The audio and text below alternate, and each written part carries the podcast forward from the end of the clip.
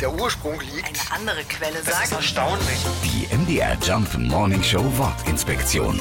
Alles in Butter. Diese Redewendung ist schon ziemlich alt. Schon im Mittelalter sagten unsere Vorfahren, es ist alles in Butter.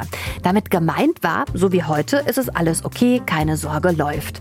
Damals gab es ja noch keine modernen Lkw, so gut wie alles wurde mit dem Pferdewagen transportiert.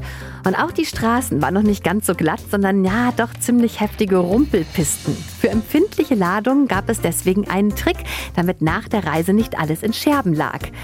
Gläser und Porzellan zum Beispiel wurden in Fässer gesteckt und dann mit flüssiger Butter übergossen. Die wurde dann recht schnell fest und alles war perfekt verpackt. Oder eben alles in Butter.